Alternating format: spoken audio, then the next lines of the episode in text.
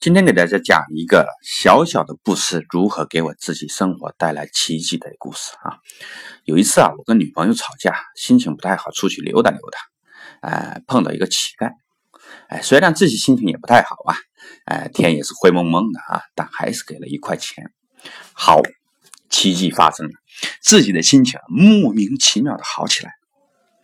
哎，虽然也讲不清楚什么原因，啊，但我一路跑回家，拉着我女朋友一起出去。让他也体验了一下。好了，一个人的奇迹变成两个人的奇迹了。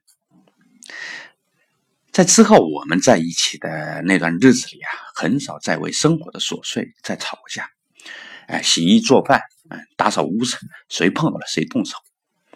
因为大家都明白啊，付出不是为了得到对方的回报，而是为了让自己快乐。